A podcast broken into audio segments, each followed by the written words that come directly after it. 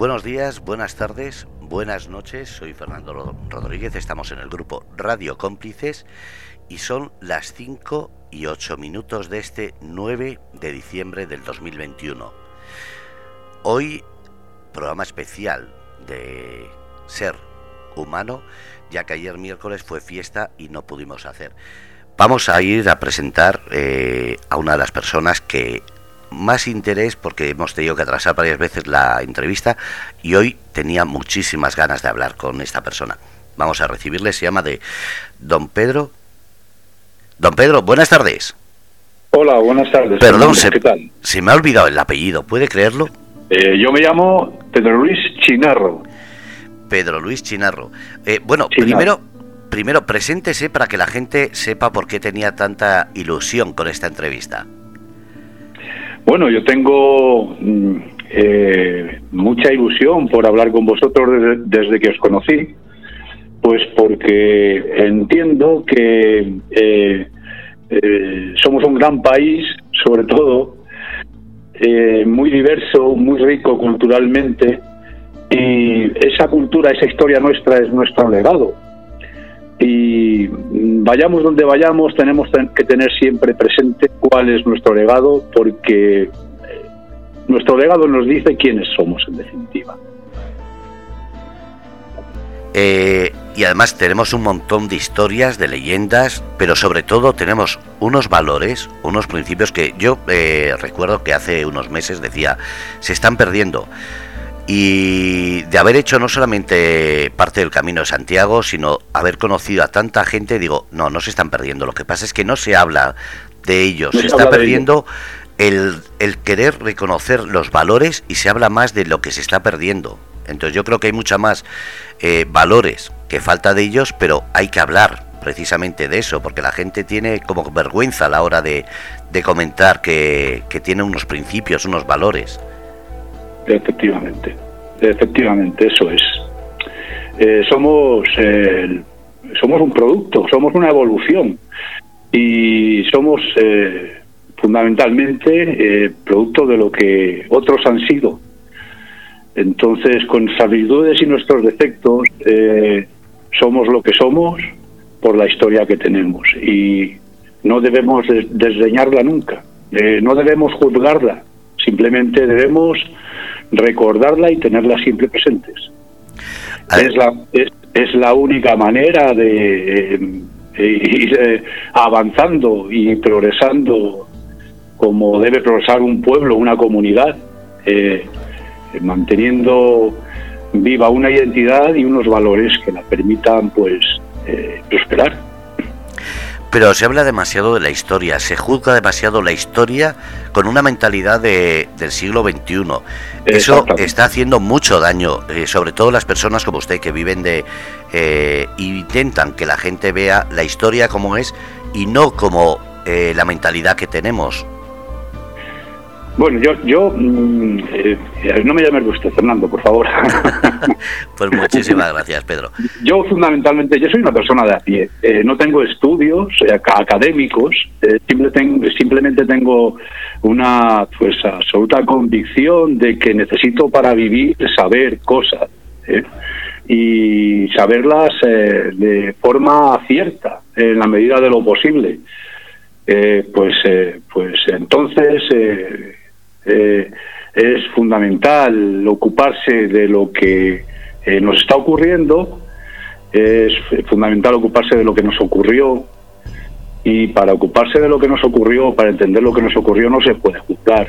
Eh, lo que hay que hacer es informarse y tratar de entender desde el punto de vista que están explicadas las cosas en diferentes años, en diferentes momentos, que condicionó esos puntos de vista y crear o tratar de trabajar un criterio propio que sea lo más riguroso posible eh, para entender lo que ocurrió en la época en que ocurrió, no ahora en el siglo XX. Ahora en el siglo XX lo único que podemos hacer es constatar lo que ocurrió, no juzgarlo. Eh, evidentemente nos puede parecer peor o mejor lo que ocurrió, pero no somos quienes para esa es mi convicción.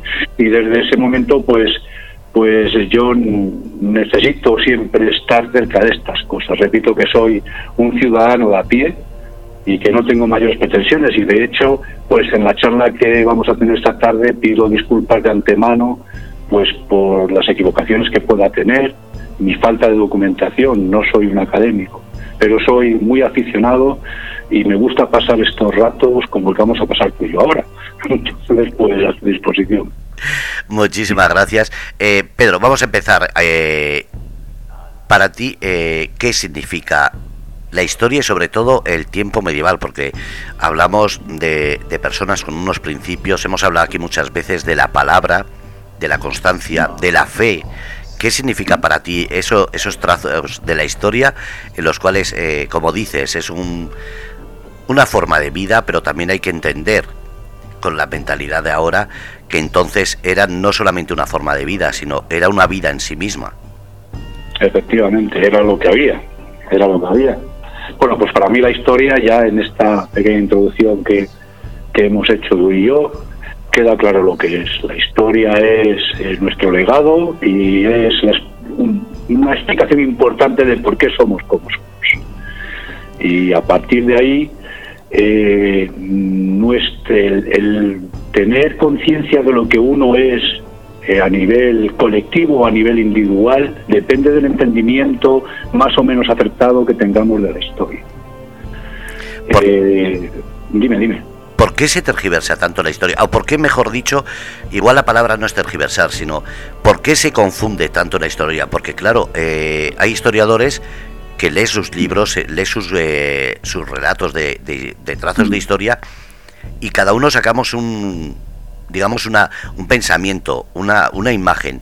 Pero es que hay algunos que cuando la están contando, la están escribiendo, la juzgan directamente. Y yo hay personas a las que he leído y digo, madre mía, esto lo que están haciendo es un daño a las generaciones que no son capaces de pensar por sí mismo. Claro, claro.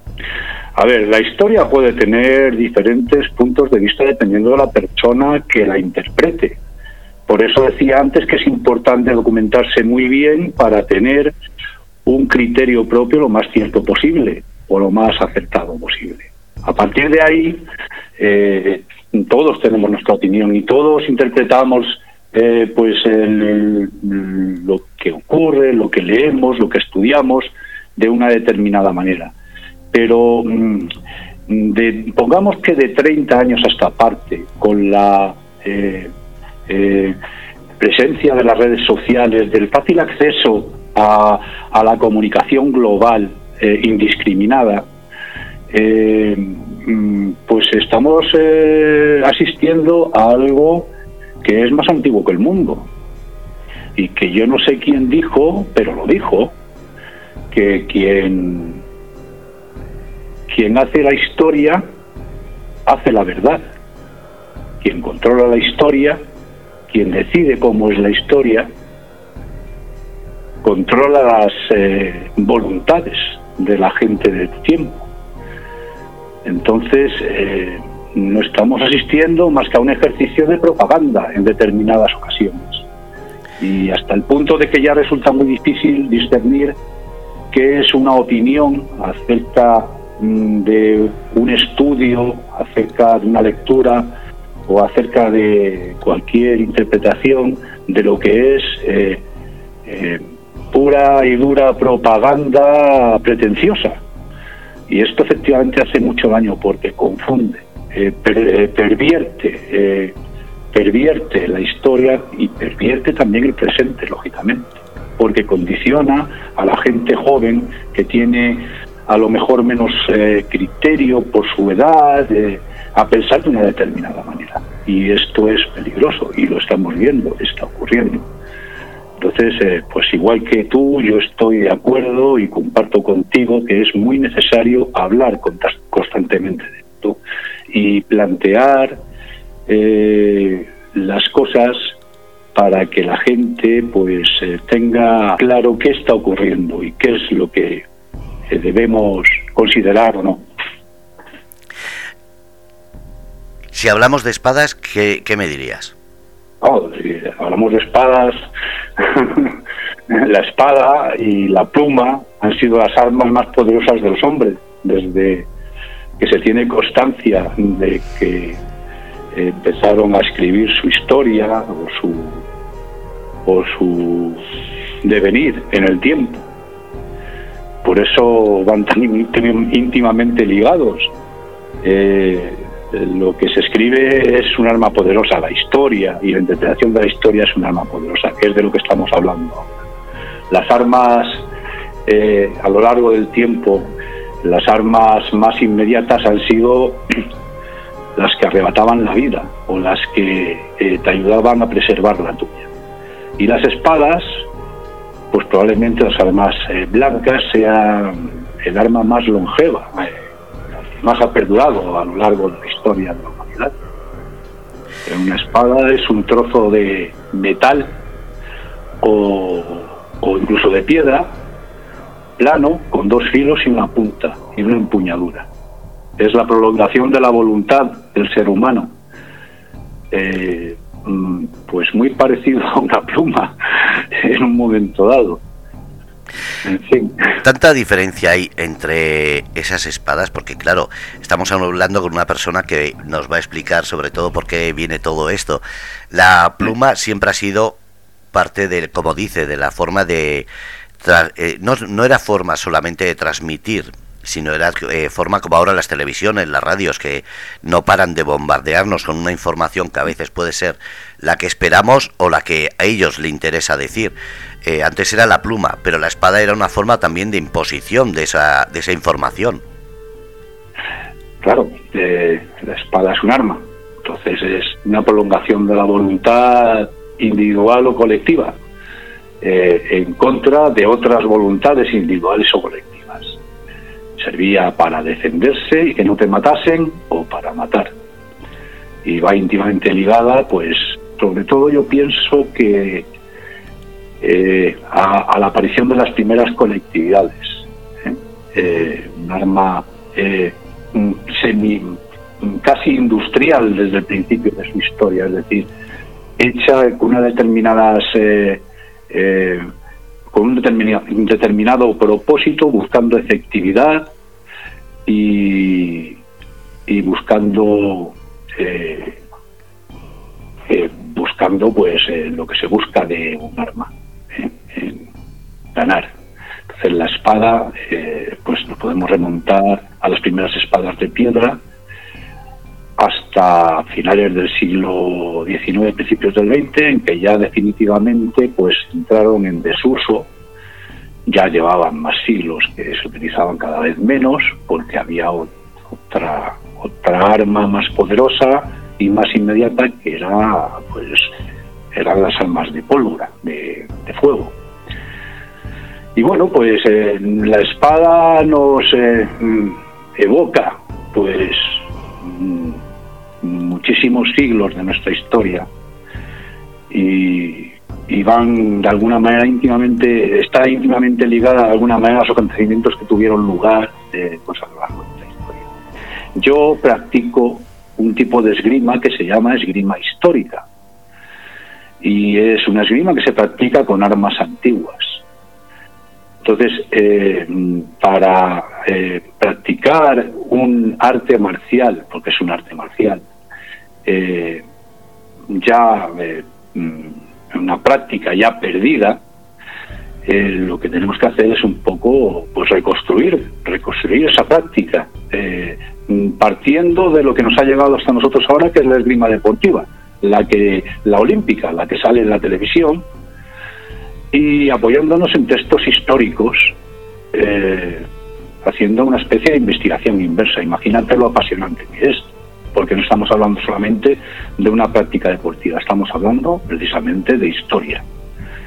Entonces, bueno, pues eh, esa es mi afición y yo creo que es para eso, para lo que quieres que, que esté aquí con vosotros esta tarde me interesa todo, pero sobre todo esa información sobre las espadas, porque estamos viendo que no solamente, eh, como dices, aunque no tengas estudios, tienes una capacidad y una forma de, explicarlo, que vamos a entenderlo todo el mundo, pero a mí me gustaría saber, eh, ¿tanto ha cambiado la espada en la historia?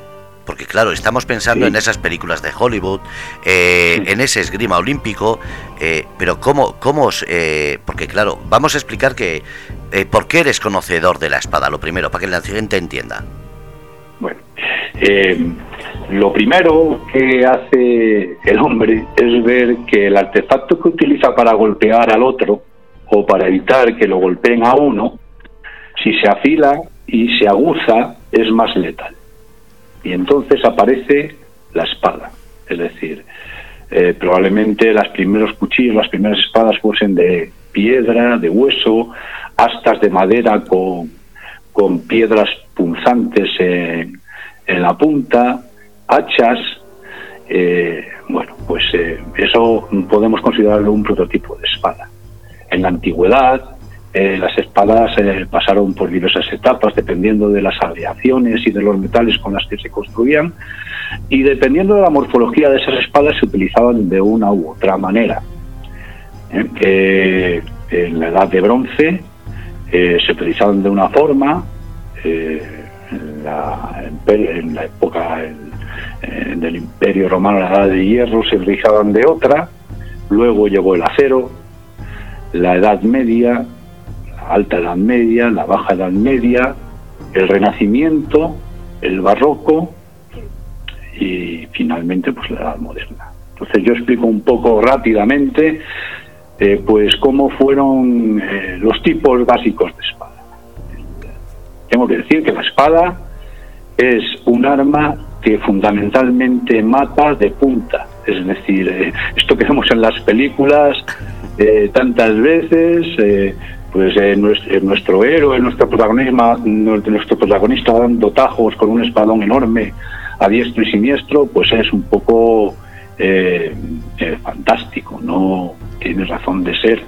Es decir, una espada se utilizaba fundamentalmente dependiendo del contexto y de la situación, de punta. Era la forma preferida y más adecuada a utilizarla, porque se perdía menos energía ¿eh? para dar golpes y mandobles, había otras cosas, pues había machetes, eh, a lo largo de la historia en Europa también ha habido muchas clases de machetes, con un solo filo, con dos, habían hachas, eh, martillos de guerra, pero una espada era una cosa que se, se prefería utilizar de punta, porque 8 centímetros de espada 8 centímetros de punta clavada en el cuerpo, en el lugar adecuado, son mortales, son letales. Y, requieren un tercio o un cuarto de la energía que empleas en dar un tajo. Sin embargo, las espadas también sirven para dar tajos.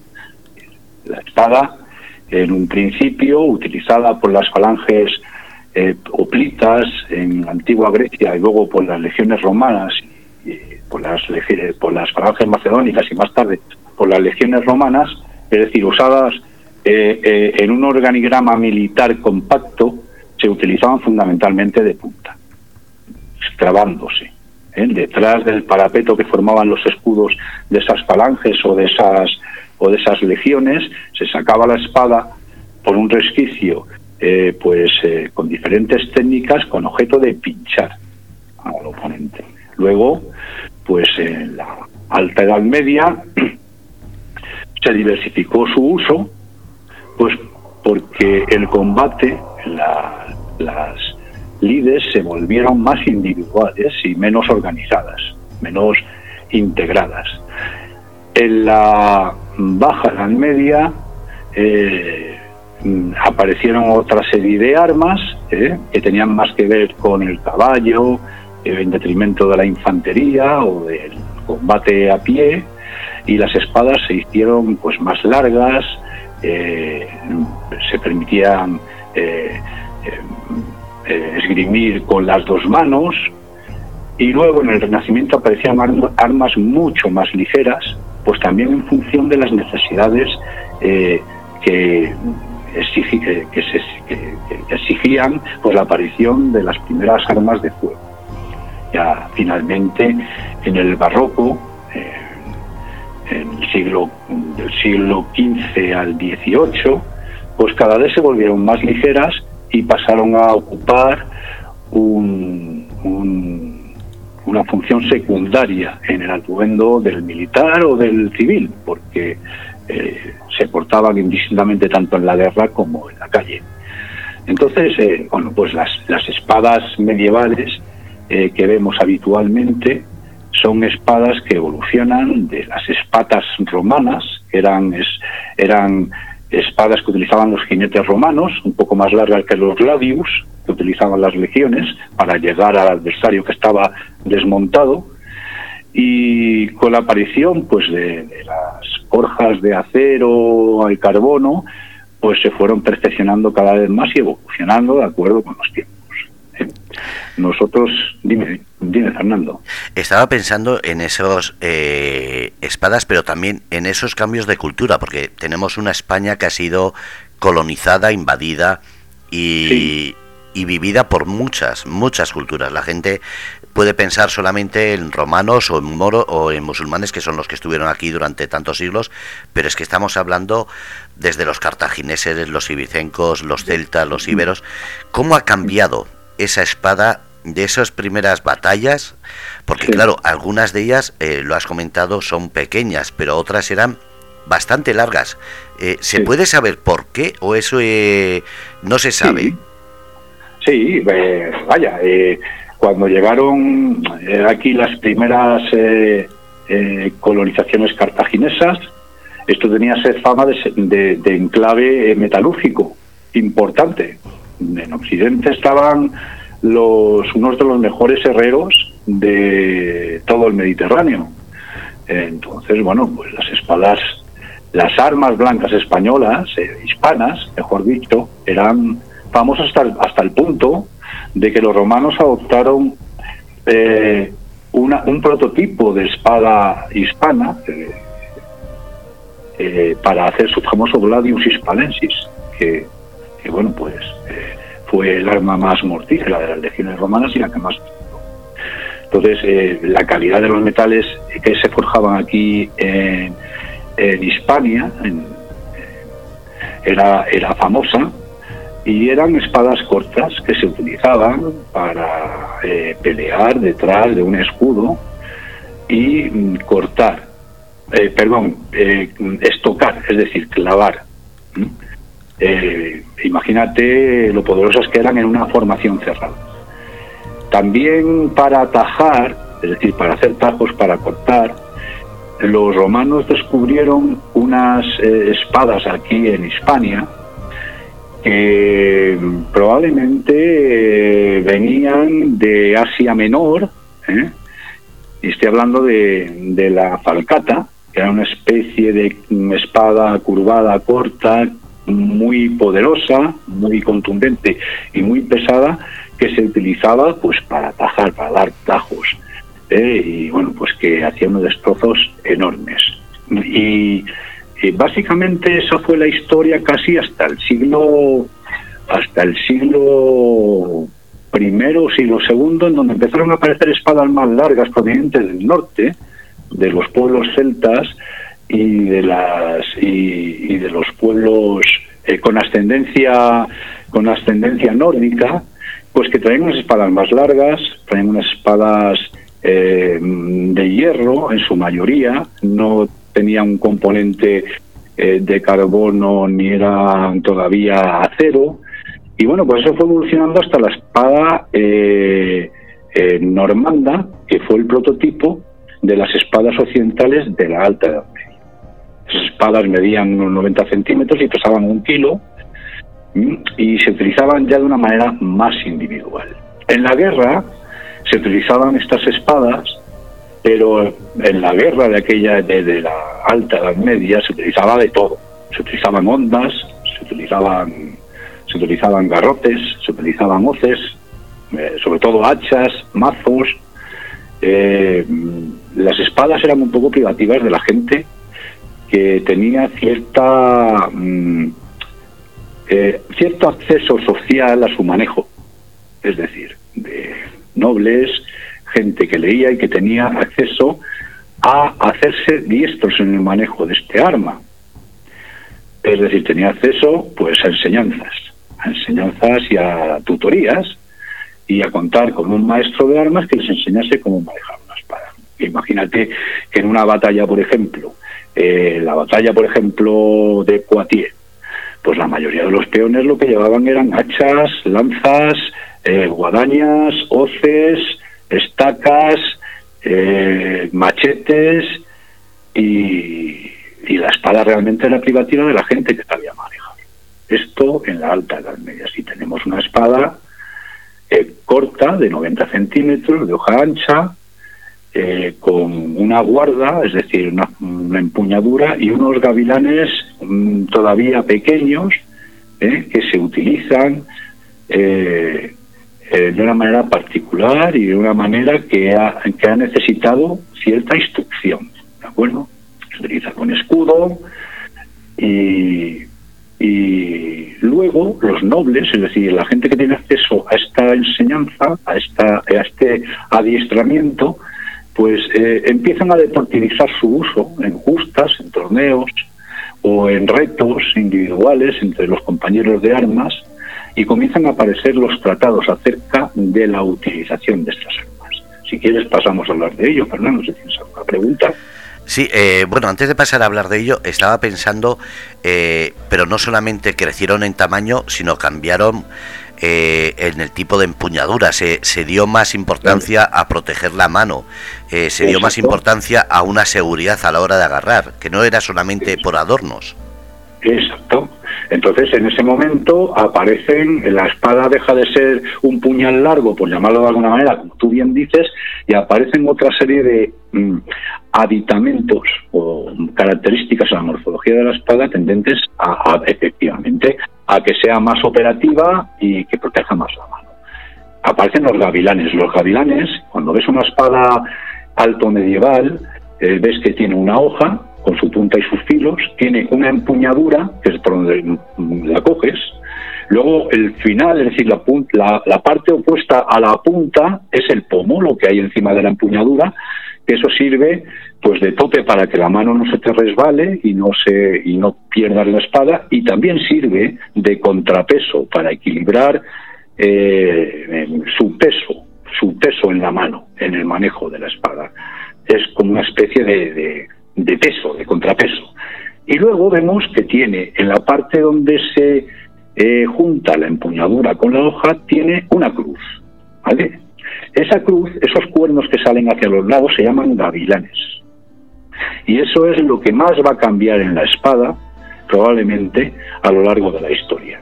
Y es fundamental, porque técnicamente es muy importante. Las espadas normandas de las que te hablé, que sustituyeron a las celtas en el siglo I, en el siglo II, tenían unos gavilanes muy cortitos. Poco a poco fueron evolucionando hacia gavilanes más largos. ¿Para qué? Pues para que para proteger tu propia mano y también para trabar la hoja del adversario. Fundamental. Es decir, con estos gavilanes tú no solamente podías proteger tu mano, sino que podías hacer de toque a la hora de controlar la espada del adversario. Controlar la espada del adversario es principal. En cualquier lead eh, de gente diestra con espadas es fundamental poder controlar la hoja del adversario, porque lo, lo principal es no, no, no matar al adversario, sino que no te maten a ti. Primero que no te maten a ti, luego ya veremos qué hacemos con el oponente pero primero que no te hieran a ti, que no te ofendan a ti. Entonces, pues los gavilanes efectivamente tienen un papel importante eh, a lo largo de la evolución de las espadas. también, perdona Pedro, también había eh, no solamente el mirar una protección, sino lo que estás comentando, una forma de impedir el uso o el, el, atrapar esa espada, pero también se utilizó como arma, es decir, se le puso más fuerza para que pudiesen dar golpes con ello y hacer daño ¿no? Eh, cuando la, espada estaba en una forma, era como, eh, digamos, un nudillo americano a lo bestia. Sí, eh, ahí lógicamente se podía golpear con el pomo también. El pomo era una pieza contundente de la espada. El pomo servía para muchas cosas, además de para equilibrar la espada utilizándolo como, como contrapeso, como balaza, eh, pues servía para dar golpes contundentes y servía también como apoyo a la mano para mm, dar estocadas más, eh, más em, incisivas, más fuertes. De hecho, las espadas vikingas eh, tienen el pomo eh, preparado para que lo puedas meter en la palma de tu mano y apretar eh, con tu mano, pues empujar con tu mano la espada para que penetre dentro, atraviese las corazas, no las corazas, los, los chalecos, las, las, las brigantinas, las, los, las, las, las protecciones que tenían de cuero aquellos guerreros. Entonces, claro, los gavilanes también servían para esto, pero básicamente el gavilán, la función del gavilán era básicamente en la, me refiero a la, a la alta Edad Media, ¿eh? del siglo siglo III al siglo X. Eran eh, parar la hoja del oponente sin que te hiciese daño en tu mano, en la mano en la que empuñabas la espada. ¿De acuerdo? Entonces eh, llegamos al siglo XII y los gavilanes ya son, eh, son eh, considerables. cuando recibes un golpe del adversario, lo primero que haces es tratar de desviar el golpe de la línea, de tu línea, para que no te llegue a tu cuerpo, hacia un lado o hacia otro, con tu propia espada, pero luego enseguida buscas que el filo del oponente llegue a los gavilanes, porque es donde más fuerza tienes para manejar la espada del contrario. Ese era el secreto de los gavilanes, esa cruz de, las espadas. En el siglo X ya tienen un tamaño considerable, ya hay escritos y tratados ¿eh? que te indican cómo manejar estas armas y te indican técnicas para, entre otras cosas, utilizar los gavilanes adecuadamente. y, y además aparecen las espadas una característica y es que eh, como ya se empezaba la gente a acorazar mucho, las cotas de malla eran cada vez más, más eh, fuertes, el cuero cada vez se trabajaba mejor y se endurecía mejor y empezaron a aparecer las primeras placas de metal las, proto, las primeras protoarmaduras de metal, pues eh, eh, aparece una evolución característica en las espadas es que manteniendo prácticamente la misma longitud de la hoja, los gavilanes eh, siguen creciendo y la empuñadura, la empuñadura se hace más larga, para que no solamente se pueda manejar con una mano, sino que la otra, que tenemos libre ya porque ya utilizamos cada vez menos el escudo, pueda agarrar también la espada, entonces utilizamos la espada con las dos manos o con una mano y media de la otra. Es decir, la mano derecha eh, agarrando la espada y la izquierda dirigiéndola desde el pomo. Y aparecen las primeras espadas de mano y media, se llaman así, o bastardas. Seguramente lo habréis oído por ahí, espadas bastardas. Eran espadas ligeras, que más o menos tenían la misma longitud, pero que tenían el mango más largo para que se pudiesen agarrar con las dos manos, los tajos fuesen más contundentes, las estocadas tuviesen más fuerza al ir apoyadas por las dos manos y eh, pues eh, aprovechar que teníamos una mano libre, pues claro, como íbamos más acorazados, eh, los guerreros iban más protegidos en su vestimenta y en sus armaduras, pues el escudo poco a poco entró en desuso. Entonces, bueno, pues ya estamos casi a las puertas del Renacimiento, porque la siguiente evolución de la espada es alargar la hoja, hacerla más fina y más afilada para buscar los resquicios de las armaduras y los puntos débiles de las armaduras o de las protecciones del oponente y mm, estocar con mayor letalidad o con mayor eh, éxito. Entonces aparecen las espadas de dos manos o las espadas largas.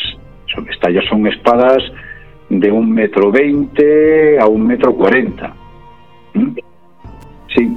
Eh, ¿Puede ser que la espada también se alargase eh, digamos, por comodidad, por agilidad, porque claro, estamos hablando eh, de personas muy recias, de personas que eran eh, tremendamente fuertes. No lo, no lo podemos imaginar, pero solo hay que pensar una persona que recorre kilómetros con todas sus pertenencias, es decir, kilos y kilos a su espalda, y aún así cuando llega al sitio todavía tiene, digamos, el coraje para seguir luchando. Es decir, no solamente eran grandes eh, caminantes, sino eran muy rudos, muy fuertes, entonces esas espadas podían pesar porque tenían fuerza para hacerlo, mientras que ya en épocas más eh, adelante se hacen más delgadas, más largas. Puede ser también porque precisamente el cuerpo de esas personas, al haber crecido un poquito, que dicen que crecieron algo en la estatura media, también se hicieron un poquito más cómodos y ya tenían esos brazos fuertes y robustos que tenían los anteriores? Sí, y porque se buscaba un arma más veloz. Eh, eh, eran eh, gente mejor preparada, más técnica. Date cuenta que las espadas, seguimos, recuerda lo que te dije al principio, las espadas durante la Edad Media eran casi privativas de la gente que sabía utilizarlas, es decir, de de estamentos militares eh, específicos, es decir, nobles, alta y baja nobleza. Entonces, eh, esta gente solía tener caballo. De hecho, las espadas largas, estas de las que estamos hablando ahora, de principios del Renacimiento, eh, muchas de ellas se llamaban de arzón, porque iban colgadas en el caballo. No pesaban tanto. ¿eh? Una espada larga igual podía pesar un metro, un kilo trescientos, un kilo cuatrocientos. Lo de espadas de siete kilos es una leyenda. no, tiene demasiado sentido. Sí podemos, eh, a lo mejor, eh, pues remitirnos a espadas muy pesadas en, en, el barroco o, o, en el renacimiento tardío, que, eh, pero eran muy específicas y muy mm, características para desempeñar un tipo determinado de, de uso, que eran los mandobles o los espadones. Pero estas espadas ya, que cada vez son más largas, eh, muchas veces se llevaban en el arzón del caballo, es decir, jugadas en el caballo. Eh, tampoco pesaban tanto. Lo que sí que eran, al ser armas más largas, eran mucho más rápidas, mucho más rápidas en cuanto al efecto. Si tú estás peleándote a un metro con una persona que tiene una espada corta de 90 centímetros, eh, mm, el golpe va a ser rápido, pero lo vas a ver llegar.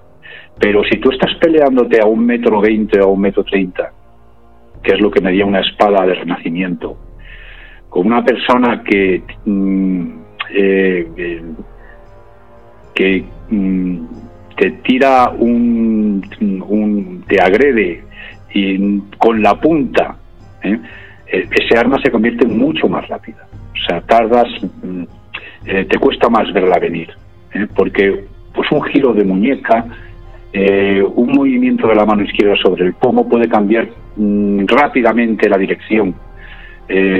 aparecen las técnicas de cintas, aparece la esgrima propiamente dicha. Entonces, la espada ya se convierte en un elemento del que sabe utilizarla. utilizar una espada si no sabes utilizarla es casi una temeridad, un suicidio. hay, hay armas eh, para la gente que no sabe utilizar las espadas, que son mucho más adecuadas, y las espadas son privativas de la, de la gente que sabe usarlas y que además tiene capacidad para tener capacidades, o sea, tienen, mm, eh, están dispuestos a tener buenas espadas y de trasladarse eh, con caballo, con caballo. O sea que que bueno, el físico siempre ha tenido que ver en el arte de la guerra, pero eh, no te puedes imaginar lo que una buena, buena esgrima hace a la hora de, de, eh, superar o compensar deficiencias físicas. ¿eh? Vamos a... Vamos a, No queda mucho tiempo, lo siento, pero vamos a ir a una cuestión y es la esgrima. Porque muchas eh, veces vemos esas exhibiciones, eh, ya no hablo de la esgrima olímpica, hablo de cualquier tipo de representación medieval, esa, esa forma de, de luchar. Eh, sinceramente, y como conocedor de las espadas, es fácil, es difícil, porque queda muy bonito verlo, pero después a la hora de horas y horas y horas de práctica, eso tiene que ser tremendo. Eh, la esgrima es un arte marcial. La esgrima es. Eh, hay gente que la define como el ajedrez en movimiento. Entonces, la esgrima se puede practicar eh, muy básicamente y ya es difícil. Mm, y la esgrima se puede, puede perdurar como un acompañante vital tuyo a lo largo de toda tu vida. Y, si continúas aprendiendo cada día cada día. Eh, mm, es apasionante, es eh, apasionante y muy recomendable. Mm, es un arte marcial, eh, Fernando, y por lo tanto es una forma casi, es una forma de vida y de conducta. Mm, efectivamente, estamos cansados. Bueno, vamos a ver, tiene su mérito, Ver películas en donde los actores que, que recrean una batalla medieval, por ejemplo, una, o, un lance o un lance dieciochesco eh, con espadas, eh, pues eh, tiene su mérito porque esa gente pues ha tenido que pasar horas, horas estudiando esgrima escénica, que se llama así, esgrima escénica, es decir, esgrima pues hecha para mostrar un lance de manera relativamente espectacular. Otra cosa es que sea eh, lo que realmente ocurría, que fuese lo que realmente ocurría en el tiempo en que se quiera representar aquel lance. ¿eh? Normalmente, eh, pues las peleas con espadas eran, eran muy dramáticas, eran muy rápidas, muy rápidas, los duelos con espada eran muy rápidos, eran lances muy rápidos, muy tensos y muchas veces tan rápidos que no eran nada espectaculares. Entonces, bueno, pues eh, todo mi respeto para esa gente, esos actores que, que pues tratan de hacer espectáculo con una espada, que es una forma de esgrima, se llama esgrima escénica, pero históricamente, pues cuando estaba la vida en juego, eh, era otra cosa. incluso, incluso en esas exhibiciones, eh, mucha gente no sabe, pero es normal que se le escapen algunos golpes y lo que no dicen es eh, la cantidad de heridas, eh, lusaciones, porque estamos hablando de un metal eh, que cuando da un golpe, nosotros somos, como digo, de, hueso, no somos de hierro. Estamos, exacto. Sí, bueno, vamos a ver. los esgrimistas, si algo tenemos claro es que lo primero que tenemos que hacer es protegernos. Entonces, la esgrima se practica siempre, siempre, tanto la antigua o la esgrima histórica como la esgrima deportiva, eh, con unas protecciones muy altas, muy sobredimensionadas. ¿eh? No hay peligro, de verdad. ¿eh? O sea, se practican con unas caretas especiales, con unos materiales que tienen una capacidad de oponerse a la penetración pues de casi 1600 newton. ¿eh? con unos acolchados, unas telas acolchadas y compactadas de algodón que, evitan eh, fracturas, evitan lusaciones, evitan golpes. Eh, utilizamos también protecciones de Kevlar, de cuero, o sea que vamos muy, los esgrimistas vamos muy protegidos. ¿eh? Otra cosa es que, pues la gente que hace esgrima escénica, cuando está rodando una película, pues no tenga un accidente, lógicamente. Entonces se encuentra, pues como tú bien dices, delante de una barra de hierro, con todo lo contundente que es. A, eso, a eso me refiero. Que están muy protegidos todos, tanto el profesional de, del esgrima olímpico como el otro, pero siempre hay descuidos, siempre hay golpes. Y estamos hablando de una espada de metal, que no es como, eh, como pensamos, que por muy flexible que sea, sigue siendo metal.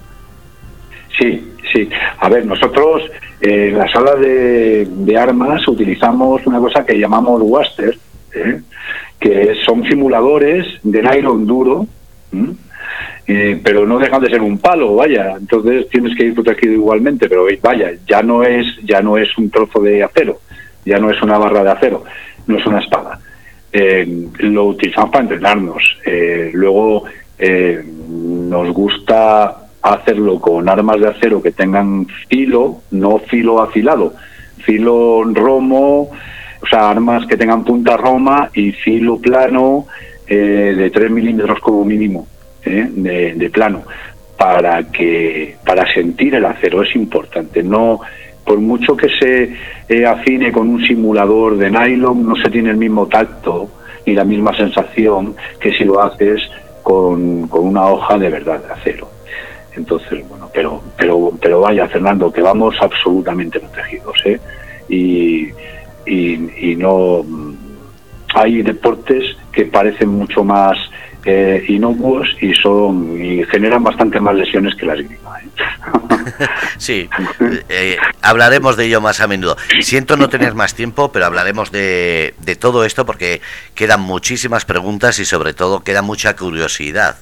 Así que si, si no importa, Pedro, eh, otro día quedamos, seguimos hablando de toda esta historia y sobre todo de todo lo que es eventos, actividades eh, y cualquier otra cuestión que tiene que ver con, con esta cuestión del esgrima olímpico y de las espadas, que es un mundo tan, como digo, tan lleno de curiosidad que no nos damos cuenta hasta que empezamos a hablar.